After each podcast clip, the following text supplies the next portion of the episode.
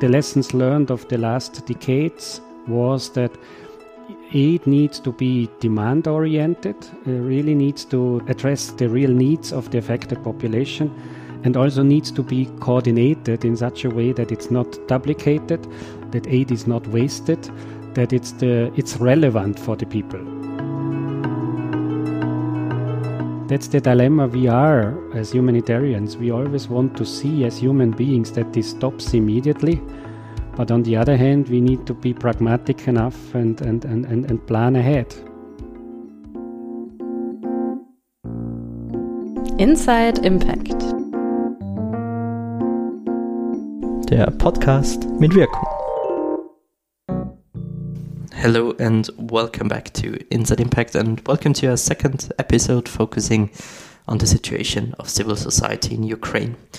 Today we have a closer look on the role of international aid organizations and their role in supporting local social ecosystems. I had the honor to talk to Andreas Knapp. He is chair of Austrian Foundation Nachbar in Not. Nachbar in Not, which translates to neighbor in need, is a collaboration between the Austrian's public broadcasting station ORF and the largest social service providers within the country. The foundation aims to provide quick and impactful disaster relief and has been up and running for 30 years. The interview has been recorded on January 25th.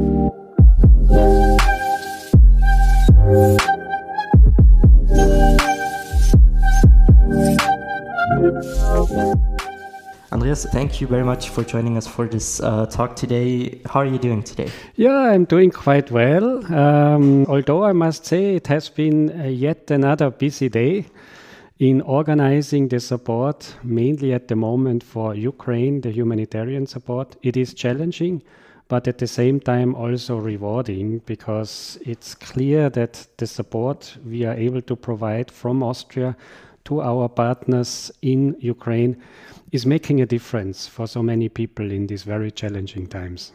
That is very nice to hear.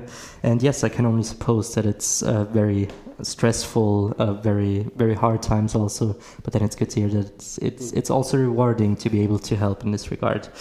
As I said, you're on the one hand um, head of international aid at Caritas Austria. Um, in our today's talk, I would like to focus a little bit more on, on Nachbar in Not. Um, for our Austrian audience, I think a very well known program actually. But could you please introduce it very quickly? What is its history? What is the approach of Nachbar in Not? Nachbar in Not, or Neighbor in Need in English, um, is a very unique Austrian initiative, uh, international initiative to provide humanitarian support for countries and people in crisis. It has been founded in 1992. So last year in 2022, we were celebrating actually 30 years anniversary of Neighbor in Need. And it was founded 30 years ago. Uh, and the, the, the sad cause or factor for creating was the war in Yugoslavia. And by that time, Kurt Bergmann, the Secretary General of ORF, came up with the idea to create an aid campaign for foreign uh, aid, similar to Licht ins Dunkel, the support uh, initiative for people in need in Austria. So the idea was to expand this uh, to, to foreign countries, and in the case of Yugoslavia, considered as neighbor and therefore neighbor in need. And by that time, ORF, together with Caritas and Rotes Kreuz, founded this initiative. And it was really uh, already this initial campaign for Yugoslavia turned out to be a very successful one. I myself recall it, uh, and I was by that time studying.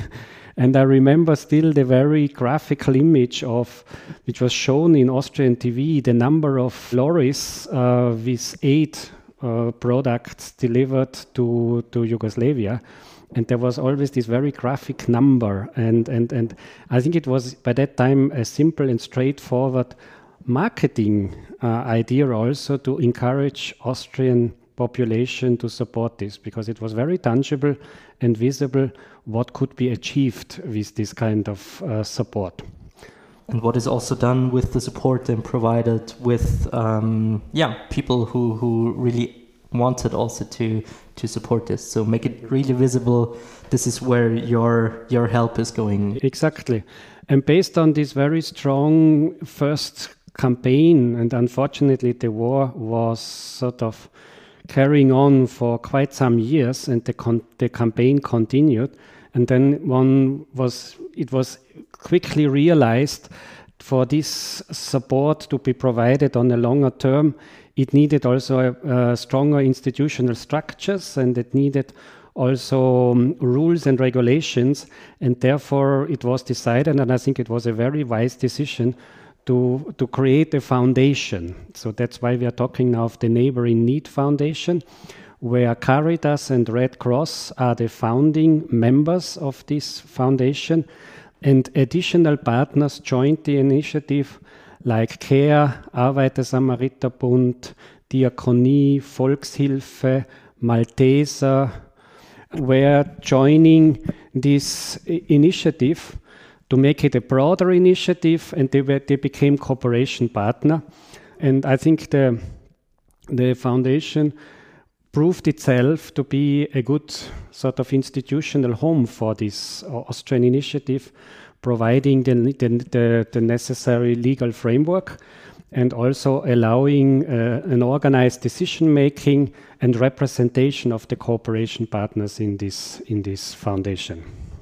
So very much bringing together actually, yeah, maybe the biggest players or some of the biggest players at least um, when it comes to social services and, and aid in Austria. But what is maybe very interesting to people who, who are not that familiar with Neighbor in Need or, or Nachbar in Not, that it was an initiative by the Austrian television. And I would still say this, this is really a unique feature of, of, of Austria and also the fact that we still have ORF as the national broadcasting agency because ORF sees this sort of role still as part of the official mandate, the öffentliche Rundfunksauftrag. And in ORF, this falls under humanitarian broadcasting, like brands and initiatives like Licht ins Dunkel, uh, Neighbor in Need, Nachbar in Not, and Mutter Erde. These are all sort of humanitarian brands uh, still linked to the uh, public mandate of ORF, den öffentlichen Rundfunksauftrag. And we as aid agency, we can only sort of really highly appreciate this role ORF is playing because we have, I think we have a very good distribution of roles. ORF is really our media partner and helping us a lot in the fundraising and in, in making the needs public and, and, and really creating this sense of urgency and also the need to support such an initiative to make the crisis situation and the need of the affected population visible to the Austrian population and therefore also creating a sense of trust uh, uh, for this kind of activities. And we, as organizations organized under this foundation, we have the framework to really uh, specialize on what we are good at, meaning providing aid and deciding where the money should go in terms of the needs of the people. So I think it's a very good proven over the last 30 years proven initiative where everybody plays to its uh, comparative advantage. Now you mentioned a very important uh, part, of course, of all of international AIDS programs, kind of um, because you, on the one hand, said uh, Nachbar in Not, Neighbor in Need was founded 30 years ago now, or 31, uh, with the terrible war in, in Yugoslavia. And on the other hand, you said uh, that you can really focus on your core competency uh, deciding where the money, where the help should go. So, how does Neighbor in Need usually organize international aid programs? What is the approach of deciding, okay, we need to help there, we need to help there? Because, of course, now between the war in Ukraine and the war in Yugoslavia, um, there have been, of course, 30 years of terrible situations again, but maybe not caused by, by wars and uh, disputes. Yeah, and obviously a lot of unfortunate crisis situations have happened, different wars in different parts of the world, which needed also the humanitarian support. But through this, also there was a lot of learnings and um, sort of humanitarian aid industry 30 years ago and now is different. Um, and I think we have also all learned our lessons uh, in these years. And for us in Neighbor in Need, the key is, and that's also one criteria for the partners to be members of the initiative, is that we really rely strongly, the backbone for our support are our international networks. If I take Caritas, for example, Caritas is, is uh, represented in more than 160 countries of the world. And therefore, we always have a, a, partner to go to, and we can use this from the first second when we have to provide support um, we can rely on local structures and, and partners who are then again linked up in their own respective country to uh, coordination structures. Um, because the lessons learned of the last decades was that aid needs to be demand oriented, it really needs to address the real needs of the affected population and also needs to be coordinated in such a way that it's not duplicated, that aid is not wasted, that it's the it's relevant for the people and not the perception of people sitting in Austria. So here we have learned our lessons that really the key is uh, rapid needs assessment coming from our partners, and I must say trusted partners in the sense we always make sure that that. Uh, we support in countries where we have trusted networks where we already know the partner before the crisis occurred.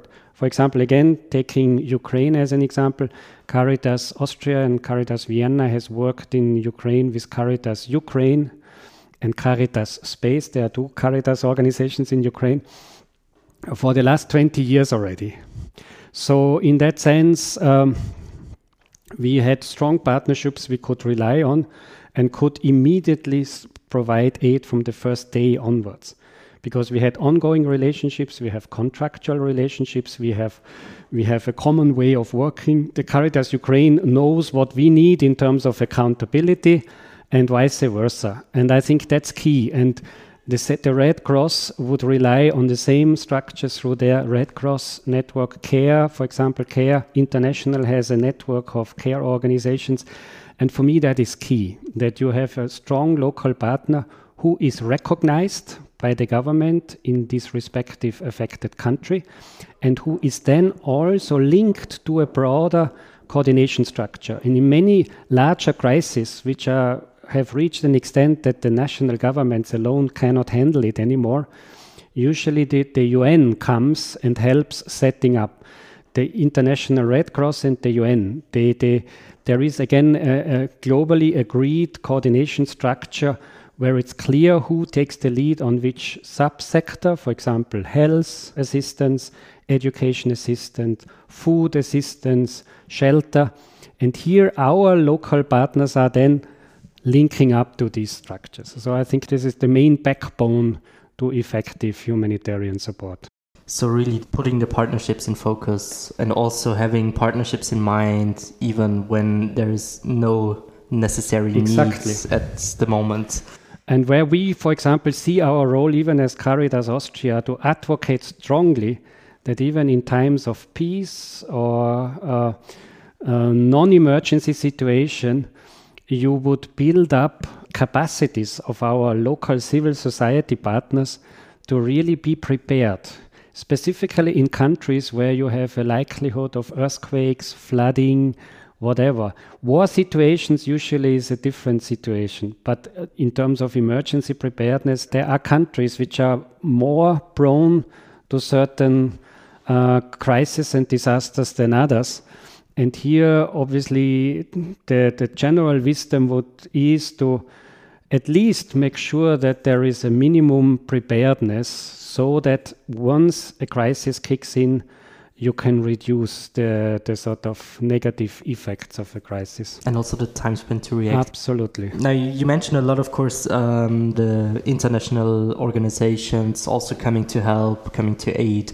Um, in these circumstances.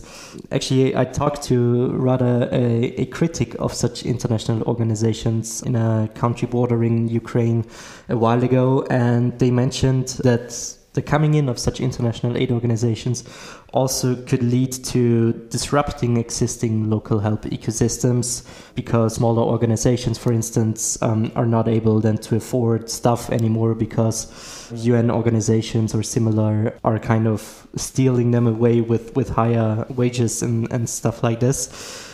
Of course, Neighbor in Need is also kind of an international aid organization. How does Neighbor in Need and maybe also Caritas, of course, with their networks, um, ensure that their work is not only beneficial to people in crisis situations, but also does not harm such local help ecosystems in the long term? I would say I would come back to what I said before. Uh, compared to other sort of international, we call it INGOs, international NGOs, I think Neighbor in Need has a very local uh, footprint because we as we, we, we are hardly visible as Caritas Austria in Ukraine because it's actually Caritas Ukraine helping. The same with the Red Cross. Red Cross Austria is, has a very low footprint. It is actually mainly the National Red Cross Federation um, as providing aid.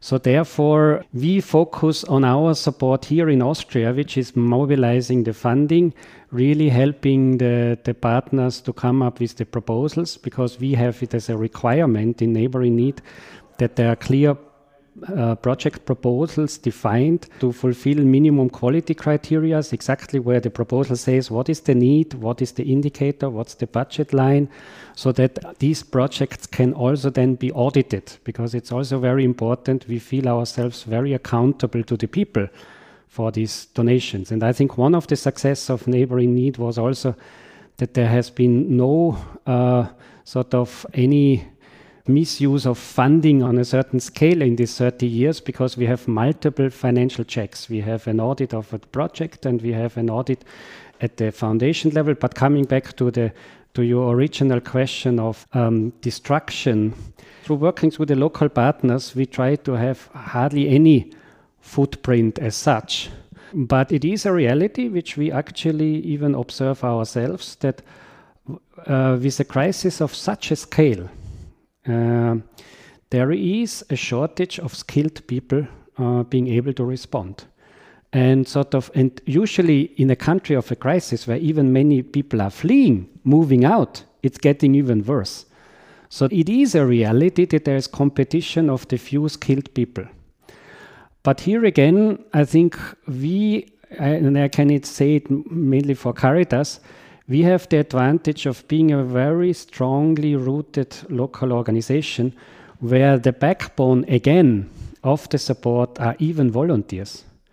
Because to use the Austrian sort of analogy, one would say um, there is a Caritas at national level in Ukraine, then we have also regional Caritas organizations, and then actually in every parish, even there is a parish caritas, and at, at, the parish level, there are mainly volunteers.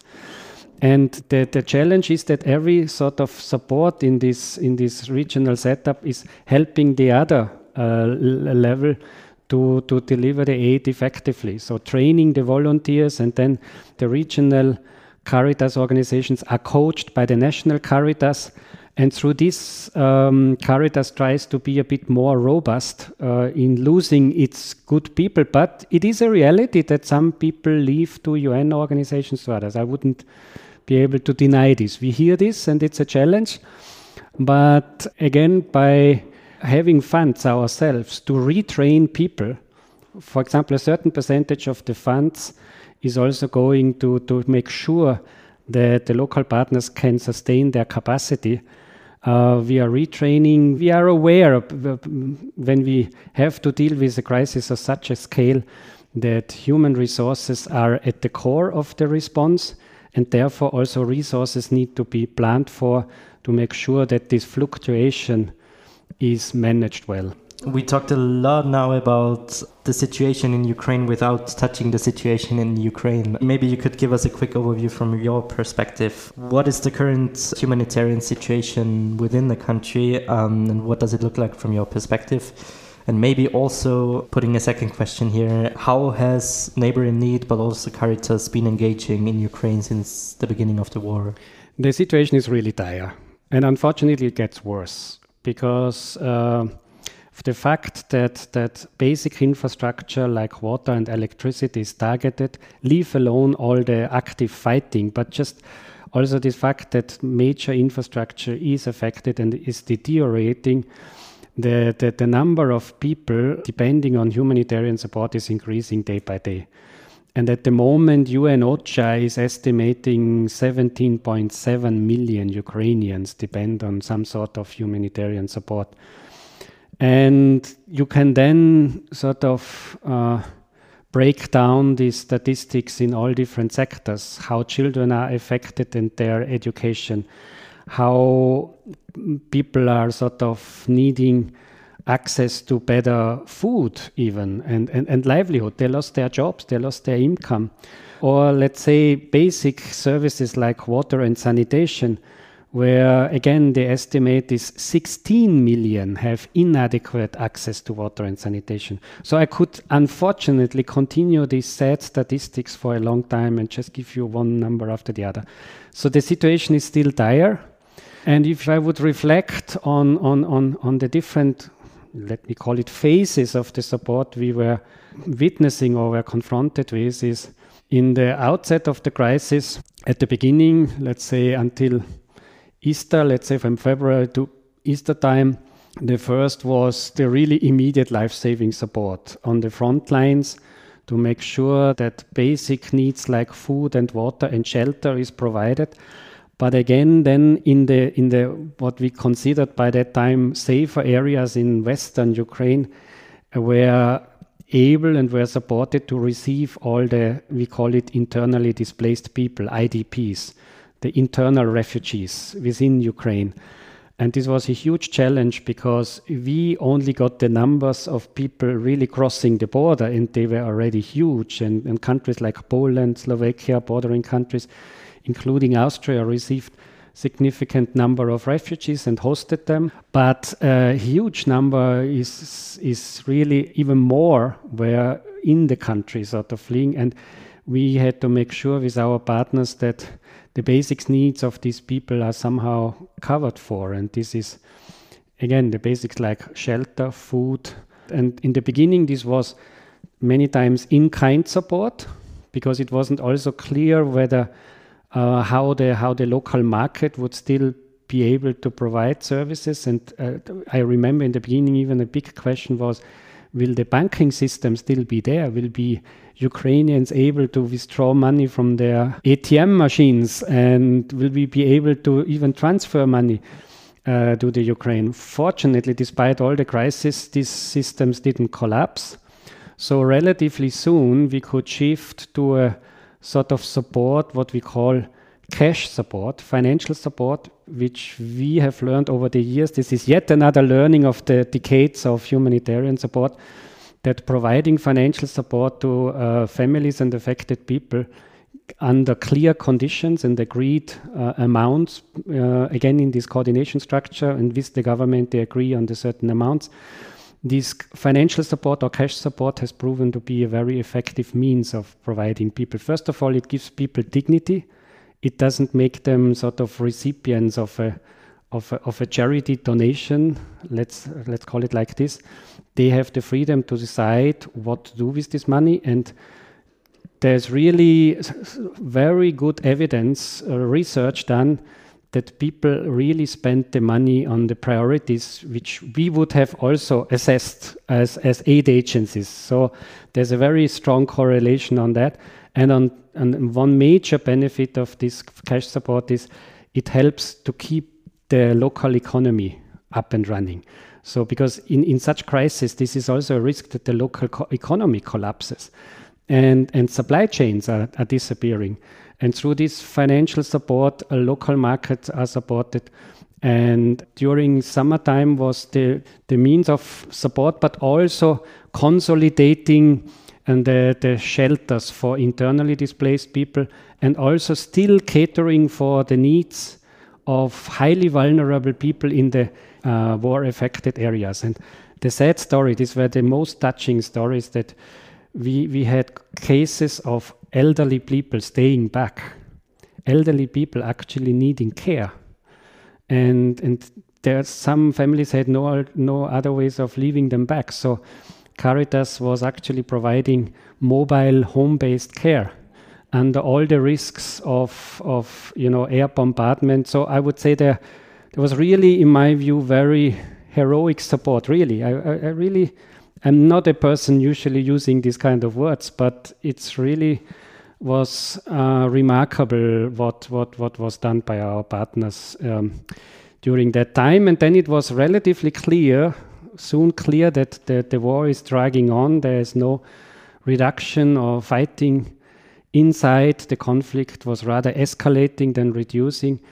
Uh, we immediately realized that uh, we need to prepare for the winter time, for we call it winterization programs, where it was clear that in we we need to look at shelter again in areas where the, there was a, the front line and a lot of destruction happened, but then the, the front line moved on and it was again really newly retaken um, their, their principle was to make sure that at least uh, one room per house is uh, repaired in such a way that it could be heated and could serve as a winter fit shelter room. So the priority was on quick repairs of uh, broken windows, uh, roofs, and also providing to the households some support for heating materials and for for stoves and yeah for all all activities to prepare themselves for the harsh winter which is actually at the moment now uh, a reality in the Ukraine. Thank you so much for, for bringing these points up. Really shocking and really sad, but we, we need to be grateful that care is being provided in this regard. You talk now also a little bit about learnings and experiences you could use in the situation in Ukraine, like giving really financial means to people and keeping local ecosystems and local economies running. But maybe uh, asking from a different perspective, how is the, the current situation different to uh, other neighboring needs uh, programs and projects which have been supported in the past? What is the main difference there? I think uh, an obvious difference is, is, the scale of the crisis, the number of people we are talking about, and the fact that it is turning into a prolonged crisis. Uh, here, in that sense, one could rather compare it with the war in Yugoslavia than with other natural disasters we were confronted with in the past in Neighbor in Need. Uh, but Ukraine, as I said, is the scale of the crisis, is is the sort of volatility of the situation. That that that the situation is always the front line is changing, but also war tactics are changing, and the fact that that that part of the war strategy is to really destroy also this, this basic infrastructure brought another dimension to the humanitarian crisis. And one has to adjust all the time to this situation.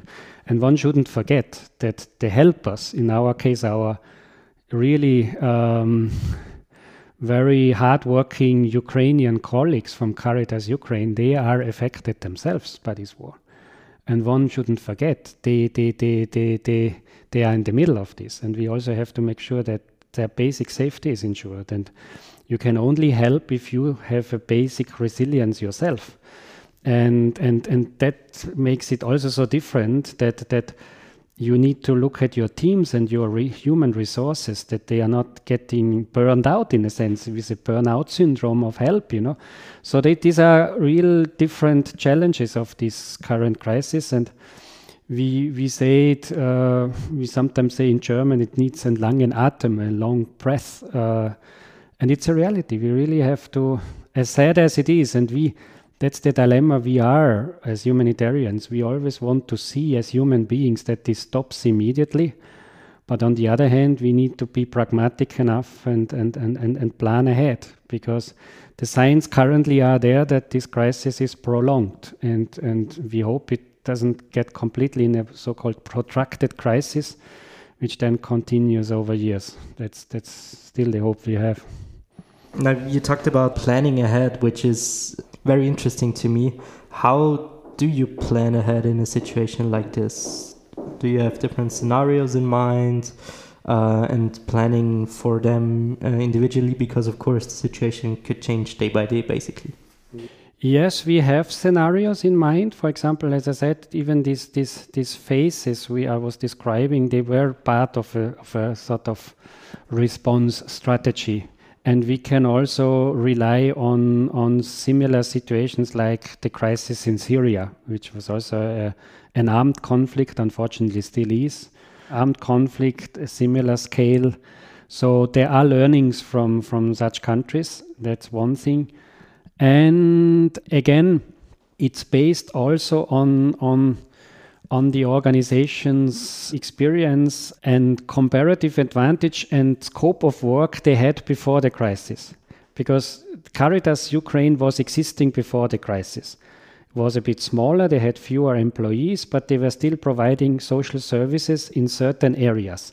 So they know the areas well and they have developed experience in certain social services. So, for example, home based care was for Caritas, they did it even before.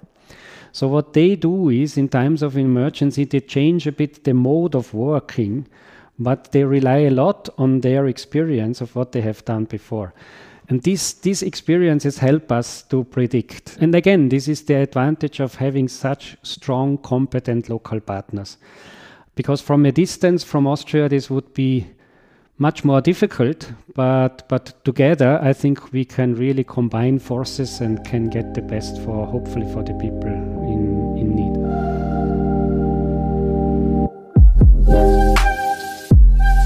Inside Impact.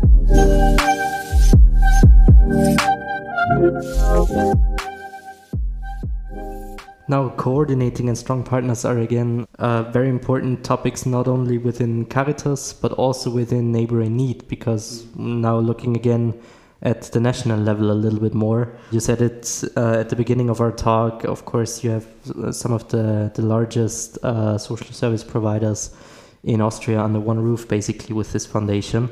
And I imagine it's not always easy to to effectively and easily coordinate uh, such big organizations under one roof. So, what is needed in this regard to have really this variety of large organizations working together effectively and coordinating them? That's a very good question. I think that's why I was even referring today uh, before that that it was important to develop a, at least a a tailored institutional home for this initiative. And we found this um, foundation was actually a good solution because the foundation has mainly two governing bodies. One is the council, the, the, the Neighbor in Need Council, where all organizations have a representative and they are very much the technical people to really agree uh, and propose projects to the to the board. Here we have developed a culture of peer review, sort of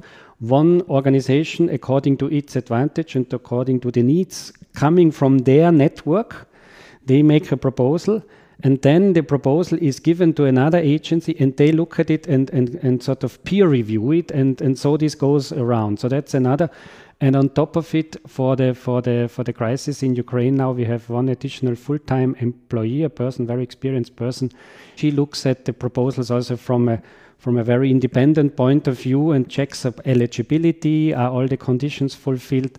So these are different checks and balance. And the peer review helps so that there is a good spirit of togetherness. I, I always fear when I say good in the context of this crisis, but you know, given the sad situation, the good thing still is that all organizations in the initiative have such a strong commitment to support, and with the gracious support from Austrian private sort of individuals uh, donating money, on top of it, the, the, the government doubling the, the amounts, there are enough resources uh, available for all the organizations to really deliver to their to their comparative advantage. So the first is the, the council, the technical level, the screening of projects uh, where uh, questions are asked. It's not clear uh, where the demand comes from. It has to be improved and rewritten. But this is actually happening quite fast. And then the next level of check and scrutiny is by us at the, at, at the board level. Here we have a, a system that the founding agencies, uh, Caritas and Red Cross, are actually having uh, always a, a fixed board member, and then the other partners, uh, cooperation partners, out of them they elect one of board members. So we are three in the board. And, and from Caritas and, and, and Red Cross as the two founding agencies, the, the, the chair of the board is on a rotating basis. Currently it's Caritas, so it's myself, and it's a three years period, and in the coming three years it will be then uh, Red Cross. So in that sense, it's quite well straight, not very complicated. That's also, I think, a secret of Neighbor in Need that it's very simple actually, not too It's lean. It's a very lean structure because we as board members we are actually voluntary in that sense, and therefore I think we can really, as I said before, can deliver to our strengths actually under an accepted rule system uh, provided by the by the foundation. And one thing I wanted to say it was really impressive, where I, I, really felt touched that, and where we can be really proud of the Ukrainian example. There was the invasion on a Thursday, I think, and then on already Friday lunchtime, myself and, and the other two Vorstände, we had a phone call with ORF, with Pius Strobl, the head of humanitarian broadcasting, and it took us only five minutes to decide we have to do something about it. And already in the same evening, we had the, the, the, the, campaign in ORF. We had the images, we had the text, we had the spots. And it is really amazing how easy it is when everybody wants and when there is a clear structure set out, how fast one can help. And in such a crisis, being fast means helping double, you know, the, in, in terms of effect. The faster you are, the more you help. So in that sense, it was really impressive, and and and yet again, the Austrian population's generosity and and sign of solidarity was was really positively overwhelming. So when we talk about um, effective international aid, I, I very strongly now hear, of course, being very quick, but also having yeah partners who know what they're doing and being unbureaucratic and very lean um, in let's call it organization structure if we want to be technical in this regard. And have structures already in place that you don't need to build structures when the crisis kicks because you need to be there from the first second in that sense. And i think that's the that's the strength of it and the fact that it already existed 30 years before was in that sense uh, beneficial to this very campaign for the Ukraine. Now, not only talking about Neighbor in Need, but international aid in general. Um, would you would you have any further thoughts and recommendations um, on changes needed to make it even more effective? Yes, there is a strong international debate going on, and and and and um, obviously the what I mentioned before, I think we should do more um, in terms of emergency preparedness, specifically knowing that the, the other, uh, nobody denying the sad reality of climate change, natural disasters occurring more frequently. Uh, there's good science for that, and I think that the need for seriously and substantially investing in climate change adaptation programs, but even more so also than emergency preparedness programs, having in disaster prone countries really increasing their national capacity to to reduce the risks of disasters, but also the preparedness to respond. So that's that there's I think a lot to be done. There is, I guess, also still need for more coordination. Coordination is still sometimes in some situations more just sharing information, but in many situations one needs to go one step further and, and really have uh, structures of really joint decision making where, where really decisions are made so that they are really affecting the individual agency's response. That's still an area one could do more and I, I, I guess also uh, rolling out more this what I referred before the cash support. There's still some agencies reluctant to to consider cash support with some of, in my view, not proven skepticism or let's say assumption that we as as, as aid agencies know better the needs of the people rather than giving the affected population the money and they make the decision what to get for this financial support. Research is very clear, saying people know the best, and when you give the money directly to the beneficiaries, they know best, and therefore you avoid a sort of uh, wastage of, of support, but also support the local economy. So in this area, more can be done if this can be scaled up even further in more situations. And um, yeah, I would say also what's already also happening in Austria that, for example, Austrian government has just finalized its own strategy where sort of uh, humanitarian support gets more predictable. And I think it's a smart move in a sense that you say, from what you normally provide as humanitarian support through the budget and through the public finances, you are a bit more strategic about it and say, okay, experience shows that you have to have a, a, a, certain amount of money for unforeseen natural crises and disasters. But the sad reality says, and unfortunately, this, this, this, this, the number of countries in such a situation is increasing.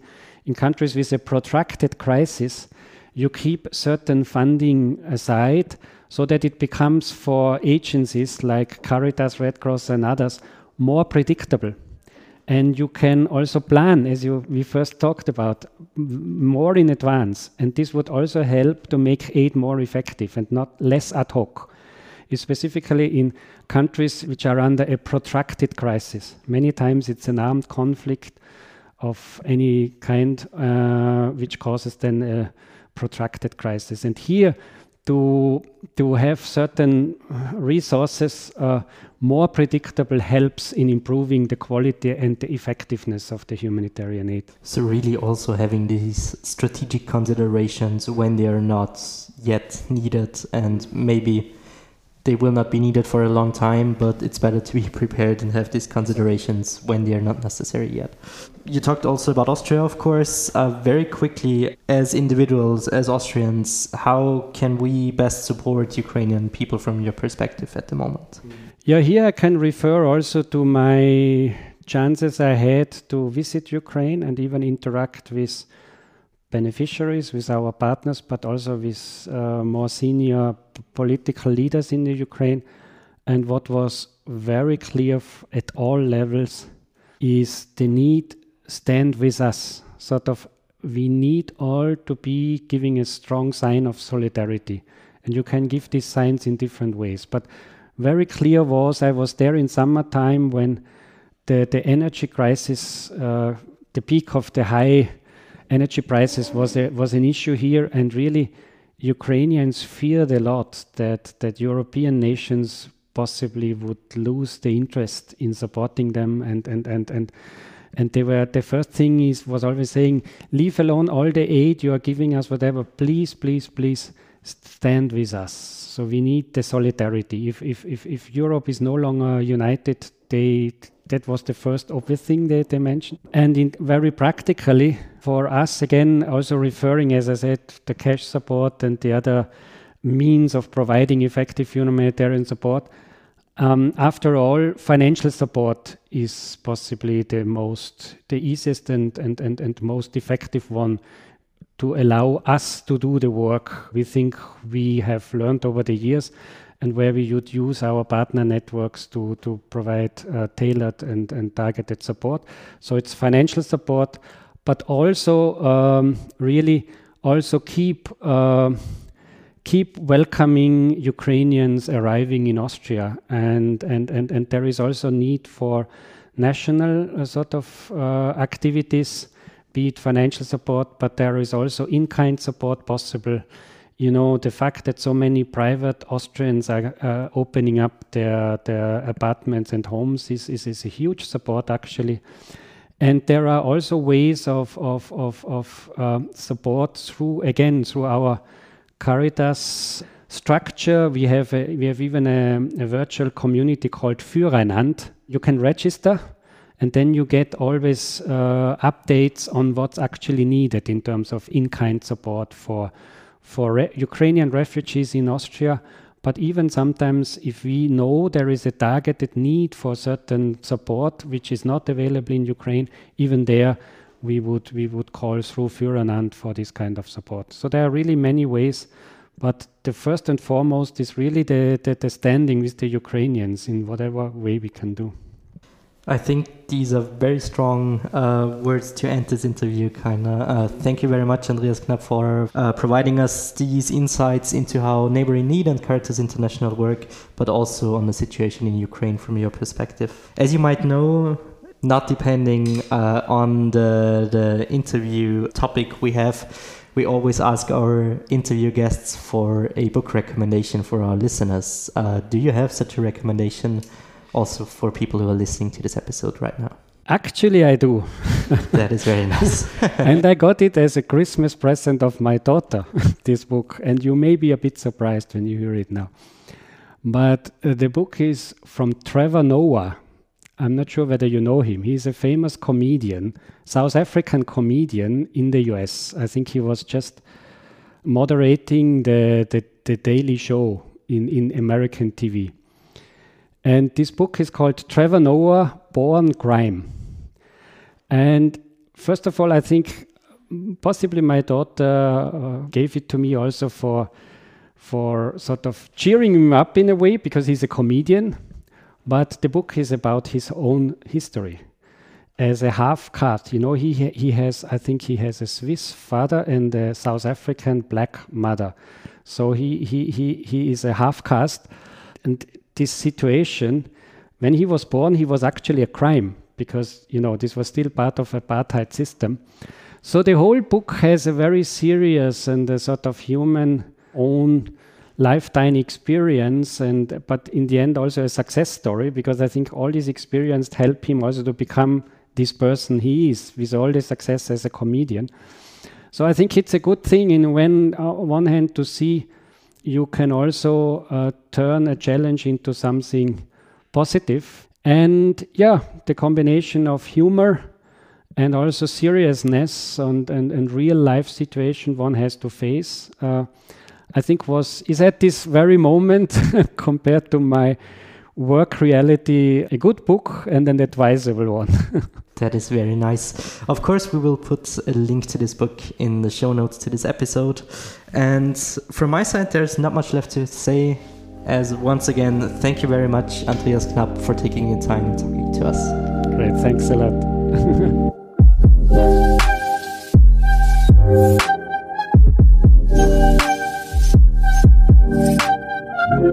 Thank you, Andreas Knapp, for providing your insights. If you want to know more about the foundation, you can find a link to the website in the show notes of this episode. And if you would like to get in touch with us, please feel free to write an email to insideimpact at wu.ac.at or follow us on Instagram, Inside Impact with an underscore. This is it for this episode. Best wishes from WU. We're looking forward to welcome you to our next Inside Impact episodes.